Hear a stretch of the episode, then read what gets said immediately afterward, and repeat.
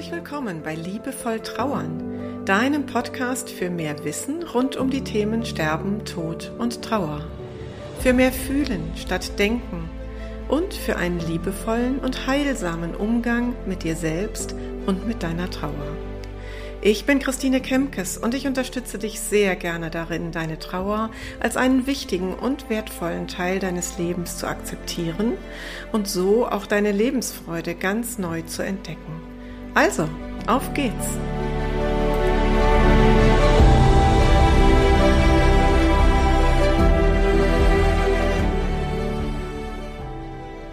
Dies ist meine erste Interviewfolge und ich spreche mit einer Frau, die um ihren erwachsenen Sohn trauert. Wir reden darüber, wie es gelingen kann, diese Realität zu akzeptieren, darüber, was in dieser Zeit tragen und halten kann. Wir sprechen über die Unterschiedlichkeit von Trauer bei Vater und Mutter und wir sprechen auch darüber, was Neues in einer solchen Krise entstehen kann. Ich wünsche dir mutmachendes Zuhören. Mein erster Interviewgast ist eine Frau, die 2020 ihren einzigen Sohn Michael Maria im Alter von 35 Jahren beerdigen musste. Wie sie diese Krise, die wie ein Blitzeinschlag in ihr Leben kam, nicht nur überlebt hat, sondern wie sich daraus auch ein neuer Lebenssinn entwickeln konnte. Das erzählt uns gleich Margareta Schädler. Herzlich willkommen, liebe Margareta. Ja, guten Morgen und ein herzliches Grüß Gott aus dem Allgäu zu dir, liebe Christine, und zu allen, die uns zuhören. Ja, so schön, dass du da bist. Wir sind verbunden vom Ruhrpott ins Allgäu. Großartig. Ich, ich freue mich so und ich habe mich so über die Einladung gefreut und fühle mich sehr geehrt, dein Gast zu sein. Du bist ja auch meine Premierengästin und ich freue mich wirklich ganz besonders, dass du bereit bist, über deinen Trauerweg zu erzählen. Lass uns mal direkt einsteigen. Dein Sohn Michael Maria ist ja ganz überraschend an einer Embolie einige Wochen nach einer Operation verstorben. Kannst du dich erinnern an diesen Moment, an dem du, in dem du von dem Tod erfahren hast? Ja, das kann ich sehr gut weil ich war in der Küche und habe für uns das Mittagessen zubereitet und weil es schnell gehen musste, gab es nur Gulaschsuppe. Mhm. Und äh, die, ja, die kurze Zeit davor, wo wir Michael nicht erreichen konnten, ist mein Mann immer in seine Wohnung gefahren, hat geschaut, aber er hat nicht aufgemacht. Dann ist er wieder heimgekommen und hat gesagt, was machen wir denn jetzt? Und dann hat, hat er, dann hat's geheißen, ja, es bleibt uns nichts anderes übrig, habe ich dann gesagt, wir müssen jetzt die Polizei anrufen. Und dann ist er wieder zurückgefahren und kam und kam und kam ewig nicht und ich war also wirklich schon auf das Schlimmste gefasst. Und dann kam er in die Küche und hat gesagt, der Michael liegt in der Wohnung. Und aus dem, aus dem Nichts habe ich gesagt, ja, und was sagt er? Und dann hat er mich in die Arme genommen mhm. und hat gesagt, Michael ist gestorben. Mhm. Ja, Wahnsinn. Und das ist so ein Moment, den wir wirklich unser ganzes Leben lang nicht vergessen, ne? Nee. Und der, wo auch bis heute die volle Emotion drin hängt, die dich damals so überfallen hat. Kannst du dich erinnern, was du gefühlt hast? Mir war es eiskalt und ja. wir haben uns nur in den Arm genommen und dann habe ich geschrien. Mhm. Und was hat dir in dieser Schocksituation, auf die ihr euch ja beide auch überhaupt nicht vorbereiten konntet, was hat dir, was hat euch in den ersten Tagen am meisten geholfen? Also zuerst war es so, dass ich aus nichts einfach meine beste Freundin angerufen habe. Mhm. Und die hat mich dann noch einmal geschockt, weil die wohnt im Spessart und hatte zu der Zeit vor 2020, äh, also neun Jahre zuvor, ihren Sohn verloren, mhm. aber nach einer langen Krankheit. Und dann habe ich gesagt, kannst du kommen, bitte? Und dann sagt die zu mir, nein, sonst nichts. Mhm. Bin ich noch einmal, denke mir, ja, was ist denn jetzt los? Okay, aufgehängt, die nächste angerufen, die halt hier vor Ort ist. Und die kam dann auf dem Sprung. Die hat alles liegen und stehen gelassen. Ihr Mann hat sie sofort hergefahren und ich war dann einfach, mit wem spreche ich? Mein Mann hat sich sofort etwas distanziert. Mhm. Und äh, ich habe dann einfach äh, auch eine, ja, meine liebste äh, ja, geistliche Begleiterin, sage ich jetzt mal, angerufen. Das war meine Schwester Reinholda. Und dann habe ich gesagt, Schwester Reinholda, Michael ist tot, wie geht's trauern? Ja. Und dann hat sie gesagt, aber Frau Schädler, das ist jetzt gar nicht wichtig. Mhm. Also sie spricht immer so hoch mhm. und so mache ich es. Das ist jetzt gar nicht wichtig. Ja, dann habe ich gesagt, was ist denn wichtig? Dann, ich, dann hat sie gesagt, jetzt beruhigen Sie sich, ich rufe Sie äh, in, glaube zwei Stunden nochmal an, weil sie einen Termin hatte. Und dann haben wir halt weitergesprochen. Mhm. Und dann hat mein Mann gesagt, äh, die vom, äh, die Feuerwehrler, die haben gesagt, äh, er hat er kann den Kriseninterventionsdienst mhm. anrufen. Dann habe ich gesagt, ja, von dem habe ich schon mal was gehört und ich weiß auch, wer da äh, vom Roten Kreuz, wer da arbeitet. Mhm. Und das hat, haben wir dann auch auf Anraten oder haben wir dann mit meiner Freundin, die ja dann da war, haben wir dann besprochen. Und dann kam ein Herr vom Roten Kreuz und haben einen Kaffee gemacht. Und äh, mein Mann hat mit ihm Kaffee getrunken. Mhm. Und ich habe mich mit meiner Freundin äh, praktisch äh, auf unsere Altane gesetzt. Also das ist so eine große Terrasse. Und äh, die zwei Männer waren extra und wir Frauen waren extra. Und das, das war sehr, sehr, sehr gut für mich, weil äh, was die Männer gesprochen haben, das war eben mehr das, äh, wie sagt man denn da, das Organisatorische, weil wir haben ja überhaupt nicht gewusst, was jetzt passiert. Ja. Nur, dass jetzt die Wohnung zu ist. Ja. Genau. Das heißt, ihr hattet Menschen von Anfang an ganz schnell an eurer Seite, ja. professionelle, aber eben auch Freunde, Freundinnen, die bei euch waren. Ihr hattet so ein ja. Gefühl von Anfang an, dass ihr nicht alleine wart. Ja, ja, ja. Mhm. Das stelle ich mir sehr hilfreich vor. Denn gerade in diesen Schocksituationen ne, sind wir überhaupt nicht vorbereitet. Da war im Zweifel, er war 35, ja. Ihr habt ja vermutlich auch nie darüber gesprochen, wie er beerdigt werden möchte, beispielsweise, oder? Oh, das ist ein großes Thema gewesen bei ah, Michael. Ah, okay. Okay. Ja, Michael war immer sehr, sehr tiefsinnig, schon als kleines Kind. Mhm. Und irgendwann aus dem Nichts, wirklich aus dem Allernicht des Nichts, hat er gesagt, also ich sag dir mal eins, wenn ich, wenn ich tot bin, dann werde ich auf jeden Fall erdbestattet, weil was anderes gibt es für mich nicht. Und was ich dir noch sag, es soll gefeiert werden und die Leute kriegen was Gescheites zum Essen. Und wehe, ihr seid so traurig. Das will ich nicht. Mhm. Aber in einem Ton, mhm. wo praktisch ein weiser, älterer Mensch das von einem sagt, aber nicht äh, Jugendlicher von 12, 14, 16, ich weiß es nicht mehr. Ah, okay, ja, das hat er so früh schon gesagt. Ach, wie, und wie großartig, dass ihr das wusstet, denn das ist ja oft etwas, was womit sich Trauernde später in ihrem Trauerprozess ganz viele ähm, ja schlechte Gefühle, schlechtes Gewissen machen, weil sie mhm. zweifeln, ob sie das richtig gemacht haben mit der gewählten Bestattungsart beispielsweise. Es macht ja schon auch einen gehörigen mhm. Unterschied zwischen Erdbestattung und mhm. Feuerbestattung. Und äh, so ein Satz bei auf meiner Beerdigung soll es was Gescheites zu essen geben und ihr sollt auch feiern. Ja, das ist ja wunderbar. Das ja, großartig, da kriege ich richtig Gänsehaut. Ja, mhm. es war so. Und, und es ist mir sofort reingeschossen, äh, dass das überhaupt kein Thema nicht ist. Ja, super. Du hast mir in der Vorbereitung auf unser Interview eine ganz berührende Begebenheit erzählt von der Zeit, einem Moment kurz nach Michaels Geburt. Da hat eine Hebamme und Freundin dir etwas gesagt. Magst du das mal berichten? Ja. ja. Ja, also äh, ich bin mit 16 Jahren bin ich schon oder dürfte ich schon im Kreissaal mitarbeiten. Und da habe ich meine liebe Frau Ock, Ock mhm. ist die, also ganz einfach, äh, die Hebamme war äh, und 40 Jahre älter wie ich, äh, kennengelernt. Und äh, die Frau Ock hat mich so genommen, wie ich war und hat mir alles über Leben und Tod mhm. erklärt. Und äh, bei eines dieser Entbindungen in dem jungen Alter hat sie mir schon gesagt, das eine sage ich dir. Wenn du einmal ein Kind in deinen, ein eigenes Kind das erste Mal in deinen Händen hältst, dann sagst du zu ihm, du bist mir nur geliehen. Mhm. Und das habe ich natürlich dann gemacht. Und es war für mich auf der einen Seite eine Erleichterung. Eine Erleichterung und aus meinem christlichen Glauben und christlichen Verständnis her eine Bestätigung, ja natürlich bist du mir nur geliehen. Na? Du gehörst mir nicht. Kinder gehören uns nicht.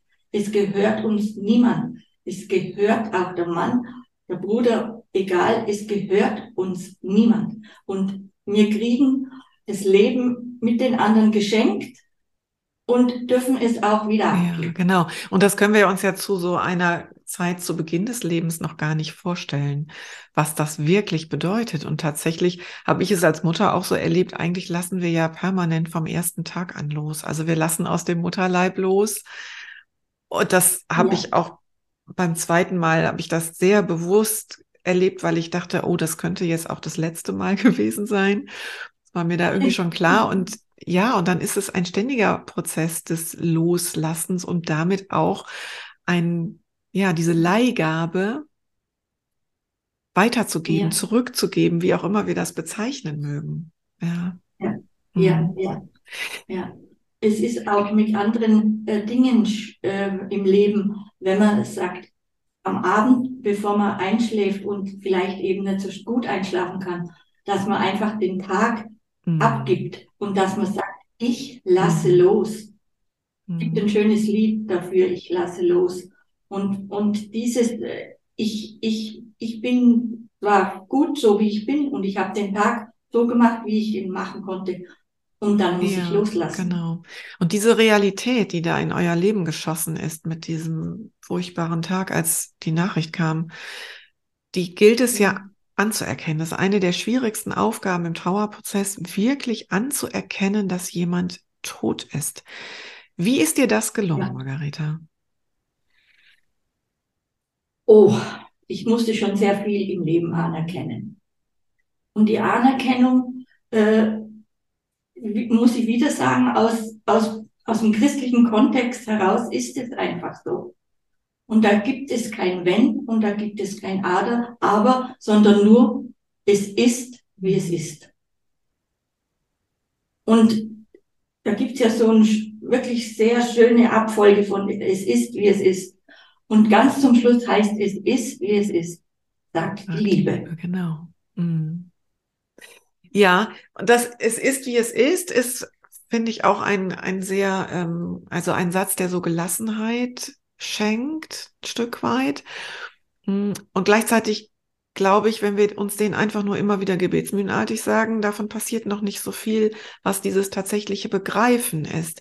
Was ist denn für dich der Friedhof und das Grab von Michael für ein Ort? Oh, den haben wir sehr schön gemacht. Das war ganz, das war ganz wunderbar. Wir, wir haben hier in Kempten drei Friedhöfe, einen katholischen, einen Zentralfriedhof und einen ur, ur, uralten Friedhof, der früher nur für die evangelischen äh, Menschen da war. Und der ist gleich äh, in, mein Gott, zehn Meter, nee, 100 Meter Luftlinie von mir, wenn überhaupt. Und ähm, der liegt unterhalb einer Burg. Also bei uns gibt es in Kempten eine Burghalde und der liegt direkt unterhalb der Burg und direkt mitten in der Stadt. Und ähm, wir sind dann einfach zu den evangelischen Behörden gegangen und haben gesagt, ob wir da ein Grab bekommen könnten. Ja, das war überhaupt kein Problem, weil wir sind hier in der Altstadt und die Altstadt war früher mhm. evangelisch und, und äh, man kannte uns, weil die evangelische Kirche gleich zwei Meter neben uns ist und äh, das war überhaupt kein Thema. Also wir sind auf den Friedhof und ich wusste von einer alten Freundin von Michael, es war eine ältere Dame, die hätte sehr Oma sein können oder noch mehr, die ist äh, 2011 verstorben. Und dann habe ich zu meinem Mann gesagt, also das wäre der Oberhammer, wenn wir neben der Frau Seif für Michael das Grab kriegen könnten, wenn ein leerer Platz wäre. Okay, das war dann schön. so. Das sollte so sein. Und dann, und das sollte so sein. Und äh, so haben wir also Fußweg fünf Minuten auf dem Friedhof. Und der ist wirklich ein Kleinod. Und wir haben wirklich, also der Friedhof ist für meinen Mann vielleicht noch eher, äh, wo er oft hingeht. Ich gehe denn auch, aber jetzt nicht so oft wie mein Mann. Wir haben einen sehr schönen hellen Grabstein ausgesucht ähm, mit den Symbolen, wie mir, wie ich mich, also wie wir von Michael wussten, da, von seinem, von, von seinem ganzen ähm, Tun und was er sich alles angelesen hat und in welchen Philosophien er mhm. unterwegs war. Also nicht nur jetzt aus mit mit Kreuz und so, das wollte ja. ich nicht. Also das, es musste, es musste was Fröhliches sein, was was äh, was die Menschen, äh, die davor stehen, äh, sich anschauen und sagen, oh, das ist aber toll.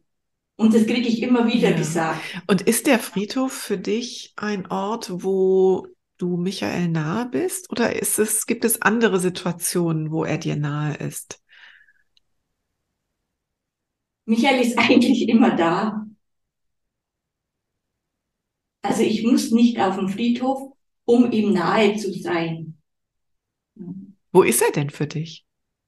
Im Herzen. Ah, im Herzen hat er seinen Platz. Mhm. Und das ist ja ganz wichtig, ne? Das ist ein ganz wichtige, ja. ähm, wichtiger Punkt in der Trauerverarbeitung, dass wir ja. dem verstorbenen Menschen einen Platz geben in unserem Leben. Ja. Und das kann eben der Platz im Herzen sein, das kann äh, ja, das kann ein körperlicher Platz sein, wo wir in Verbindung sind, das Grab oder eine ähm, eine Stelle in der Wohnung, wo wir etwas herrichten mit Foto und Kerze, Blümchen immer dazu. Ne? Das sind ja ganz unterschiedliche Plätze, die es da, mhm. mhm. die möglich sind.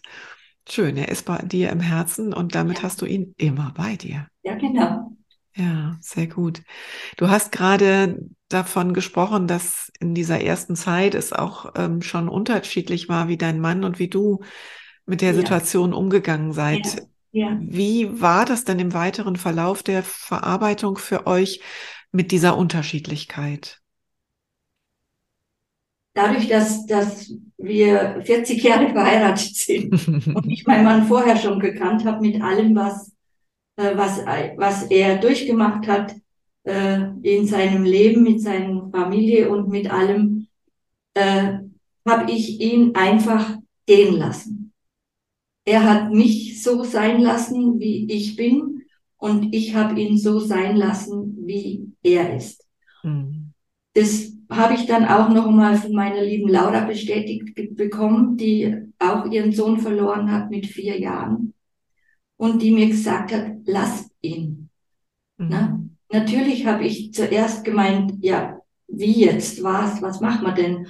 Aber er war äh, aus seiner Männlichkeit heraus und aus seinem beruflichen Kontext, ähm, er ist Handwerker und er muss was tun. Mhm. Und, und ich habe ihm also praktisch dieses Tun komplett überlassen. Er hat die Wohnung ausgeräumt. Ich habe mhm. immer nur gesagt, brauchst du mich? Nein, nein, das mache ich schon. Mhm. Also er musste sich unter Anführungszeichen ausarbeiten, ja. ausarbeiten, körperlich ja. ausarbeiten. Das hat jetzt nichts damit zu tun, äh, dass, dass er Michael irgendwo rausschmeißt oder mhm, was. Mhm, Nein, aber das hat ihm sehr gut getan und dann hat er Hunger gehabt, dann hat man wieder ordentlich gegessen, was ganz wichtig ist in dieser Zeit. Mhm. Äh, und dass man dann auch merkt, okay, jetzt ist gerade genug. Und dann habe ich dann schon gesagt, also du, jetzt war schon so viele Stunden in der Wohnung, meinst nicht, das reicht. Mhm. Das konnte er dann annehmen. Mhm. Da höre ich raus, dass ihr einerseits eine große Toleranz einander gegenüber hattet, dass eben die andere, der andere seinen eigenen Weg, den eigenen Weg geht und gleichzeitig ihr aber in Kontakt bleiben konnte. Das ist ja auch das Anspruchsvolle, ne? Dass wenn zwei unterschiedliche Menschen ihren eigenen Weg jeweils gehen, kann es ja auch sein, dass der Weg sie entzweit. Das habe ich jetzt bei dir gar nicht rausgehört, sondern ihr konntet nee. gut in Kontakt sein. Ja, ja, ja, ja. Mhm. Das, das ist mit allem, äh, weil man kennt sich einfach in- und auswendig. Und mhm. warum soll ich mich in einer solchen Situation, die einfach über dich rüberfällt, wie ein Wasserball, der nicht aufhört, mhm. anders benehmen auf einmal wie die, wie die ganzen Jahre zuvor? Mhm. Das, ja. das, das, geht, das geht nicht. Und wenn ich nochmal auf, auf äh, unseren christlichen Glauben äh, zurückkommen äh, kann, dann ist es die Basis und auf dieser Basis stehen wir beide. Mhm. Und, die, auf, und, und diese Urgrund, dies, dieser unverwechselbare und ja, es gibt nichts anderes. Mhm. Ne? Der, der holt uns immer wieder auf die gleiche Ebene zurück, von der wir immer dann wieder neu äh, überlegen konnten und weitermachen. Ja, das hat euch beide getragen und ihr habt offensichtlich ja auch nicht angefangen zu zweifeln an diesem Gott. Nein. Das Nein. kommt ja auch bei manchen Menschen vor. Die sind, standen vorher recht fest in ihrem Glauben mhm. an einen Gott oder wie auch immer wir das bezeichnen mögen und fangen gerade in solcher Situation, wenn das eigene Kind, auch wenn er schon erwachsen war, aber das eigene Kind genommen wird, dann fangen sie an zu hadern. Und das offensichtlich war das eben auch bei euch nicht der Fall. Ihr habt euch getragen gefühlt durch diesen Glauben. Ja, mhm, ja. Sehr gut. Sag mal, Margareta, wenn du heute so zurückschaust, das ist jetzt fast drei Jahre her, du hast Trauerbegleitung in, durch eine Pastoralreferentin in Anspruch genommen. Was war denn da so für dich die wesentlichste Erkenntnis, das Wichtigste, was du gelernt hast? Also das Wichtigste am Anfang war so, dass die gesagt hat, jetzt stell dich mal hin und schüttel dich. Mhm. Weil mit Gefühlen und mit äh, so, so körperlichen Geschichten habe ich immer schon Probleme gehabt. Ich bin sehr hart erzogen und das tut man nicht und das, und, mhm. und das zeigt man nicht und so weiter. Also das hat mich dann immer schon mal ein wenig zu mir selber gebracht. Und ich kann mich erinnern, dass ich schon äh, in der ersten Zeit äh, auf meinen Mann ein bisschen sauer war. Mhm. Und dann hat die zu mir gesagt, äh, was ist das Beste an ihm? Also und das auch noch in Englisch. Ich kann nicht so gut Englisch. Es, äh, sie, sehr, sie his best oder sie. Mhm. Also ich soll sein, sein Bestes sehen. Ja. Und das hat mich dann zurückgeholt auf, okay, es ist halt jetzt so, ich bin auch vielleicht nicht ganz so, wie es immer vorher war, mhm. aber das und das ist sein Bestes und das macht er jetzt auch so. Mhm. Und das hat mich sehr bestärkt. Und ja. da konnte ich, auf das konnte ich immer wieder zurück. Wenn irgendwas war, wo mir nicht so ganz gefallen hat, weil das kommt denn vor, mhm. äh, dann habe ich gesagt, Moment, schau das Beste an. Okay. Also sie hat dir damit geholfen, die Perspektive zu verändern. Ne? Also wenn wir in, in, in Krisen sind, in Trauer sind, dann haben wir ja, ja mhm. oft so einen Tunnelblick und dann wird ja, ganz ja, viel geschimpft auf all die da draußen, die das nicht so machen, wie ich es gerne hätte. Und das kennen wir ja auch mit Menschen im Umfeld, da wird dann sehr schnell ähm, gehadert. Und diese Trauerbegleiterin hat dir geholfen, den ja. Blick zu verändern, ne? mal über ja. diesen Tellerrand hinaus zu gucken, ja. vielleicht dich ein Stück weit auch auf den Stuhl deines Mannes zu setzen und dadurch Verständnis zu haben. Wie schön. Was glaubst du denn, oder ich glaube, das glaubst du gar nicht, sondern du weißt das ja sehr genau. Was ist denn entstanden aus diesem Schicksalsschlag, was es so heute nicht geben würde, wenn das nicht passiert wäre? Was ist Gutes entstanden? Es ist Gutes entstanden, dass ich A in meinem Lebensschatzkistenblock darüber schreibe, gut darüber schreiben kann, aus verschiedenen Perspektiven heraus, je nachdem, was ich gerade für eine für ein Thema betrachte. Und es ist gut daran, dass wir uns kennengelernt haben, weil ich ein Buch von einer, da von einer, von der Petra Mischala empfohlen bekam und denke mir, wow, so macht man das heute. Ah ja, das ist interessant. Und, und, und dieser Podcast, den habe ich schon so oft empfohlen und das ist immer wieder eine Wonne äh, zu hören, wie man oder wie heutzutage offen und frei über das Thema geredet werden kann, aber man muss es auch tun. Ja. Und ich finde es so wichtig, dass man darüber spricht. Ne? Ja, und da trägst du ja auch zu bei. Ne? Also deinen Lebensschatzkistenblog, den gab's ja schon, der war gestartet vor ja, ja. Michaels Tod. Und ja, ich kann alle HörerInnen nur ermutigen, ich werde das auch verlinken, da mal reinzulesen. Du hast eine unglaublich schöne Sprache. Und dann kam eben 2020 dieses Erlebnis in dein Leben. Damit veränderten sich dann ein Stück weit die Themen auch. Und auch da sage ich, wie berührend, dass du das dort schreiben konntest und über die verschiedenen Blogartikel ist dann eben auch die Entwicklung erkennbar und es ist ähm, spürbar, was sich für dich verändert hat. Also ganz große Ermutigung, Einladung an alle, die hier zuhören, da mal ähm, reinzulesen in deinen Blog. Ja. Und echt, Margareta, ne, ich sag jetzt einfach mal, du bist 70, du hast mit deinem, ich glaube, mit deinem Renteneintritt hast du gedacht, jetzt muss noch mal was kommen und hast diesen Blog gestartet. Ja. Dann kam dieser Schicksalsschlag und dann ist daraus diese, ja, diese Thematik entstanden, dass du drüber sprichst, dass du den Tod ins Leben holst. Und das finde ich richtig wundervoll. Ja, es geht mir auch manchmal auf dem Friedhof, äh, dass mir Leute begegnen und ich kenne sehr viele äh, durch unser ehemaliges oder unsere frühere Bäckerei. Und dann sind die erstaunt, was wir da machen. Und dann äh, sprechen wir drüber. Und dann gibt's schon schöne Bänkchen und dann setzt man sich hin. Und dann haben schon zwei, drei haben zu mir gesagt, also Frau Schädler, das hat mir jetzt so gut getan. Und ich habe mir gedacht, ja wunderbar. Anscheinend darf ich das. Ja, sehr schön. Und eine abschließende Frage habe ich noch. Wenn du jetzt heute so deinen Alltag bestreitest und dann kommt noch mal eine Trauerwelle, was ist deine Strategie, mit dieser Welle dann umzugehen? Oh, da bete ich. Mhm. Beten hilft? Ja, beten hilft und singen hilft. Mhm. Und, und dann rede ich mit Michael und sage, du ach, was steht jetzt an? Und dann sagt er, ach, oder denke ich noch, ach, jetzt gehst du einkaufen. Mhm. Oder du gehst jetzt raus. Ja. Mhm. Irgendwas aus der momentanen Situation, die Situation zu verändern. Zu verändern, ja. Ist wieder gut. Ja, genau. Also da nicht drin zu bleiben, sondern zu gucken, was kann ich jetzt tun. Mhm. Sehr ja. schön. Ja. Also das, das Strategie, ich weiß nicht, ob es tatsächlich für irgendjemand eine Strategie gibt. Man muss sich halt immer auf sich selber besinnen. Und das ist das, was mhm. ich auch gelernt habe, dass ich zuerst auf mich selber höre und nicht irgendwie Gott und die Welt abfrage, was kann ich tun, was soll ich tun, was muss ich tun, sondern ja. tief durchschnaufen und atmen und wieder sich spüren und dann sagen, okay, das ist das Leben und das ist mein Leben und jetzt ich weiter. Ja. Ja, das, das ist ein ganz wichtiger Punkt, den wir da jetzt zum Abschluss haben. Wie schön, dass wir da hingekommen sind.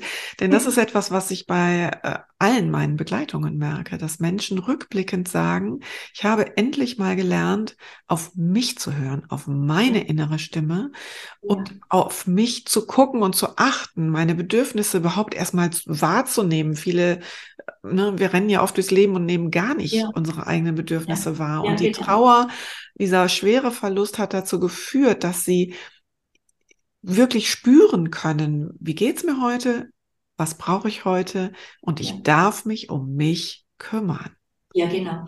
Also das habe ich auch gelernt. Das hätte ich sonst nie gelernt. Mein Leben nicht, weil ich nur für andere da war. Mhm. Jeder konnte kommen, jeder konnte fragen. Mhm. Aber ich war immer nicht diejenige, welche wirklich, ja, ich habe zwar gesagt, ich will das, habe dann meine Dinge auch irgendwann dann gemacht. Mhm aber nicht in dem Moment, mhm. wo ich wirklich, ja, oder ja. ich muss mich zurückziehen und, und halt einfach, äh, ja, von mir aus, ich mache jetzt meinen Mittagsschlaf. Also das ist.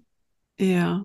Ja, und ich freue mich, dass, dass du mit indem du das aussprichst, ne? ich meine, ich kann ja hier im Podcast immer viel erzählen, indem du es aussprichst, als jemand, der durch dieses tiefste Teil der Tränen durchgegangen ist, da hoffe ich einfach, dass das jetzt unseren ZuhörerInnen wirklich richtig Mut machen kann. Liebe Margareta, vielen Dank dafür, dass du bereit warst, hier meine Premierengästin zu sein, dass du rausgehst mit deiner Stimme, mit deinem Namen, dass ja. wir auch über ja. alles mit Namen sprechen konnten und ja, nicht anonym. Und ich wünsche dir alles, alles Gute für deinen weiteren Weg.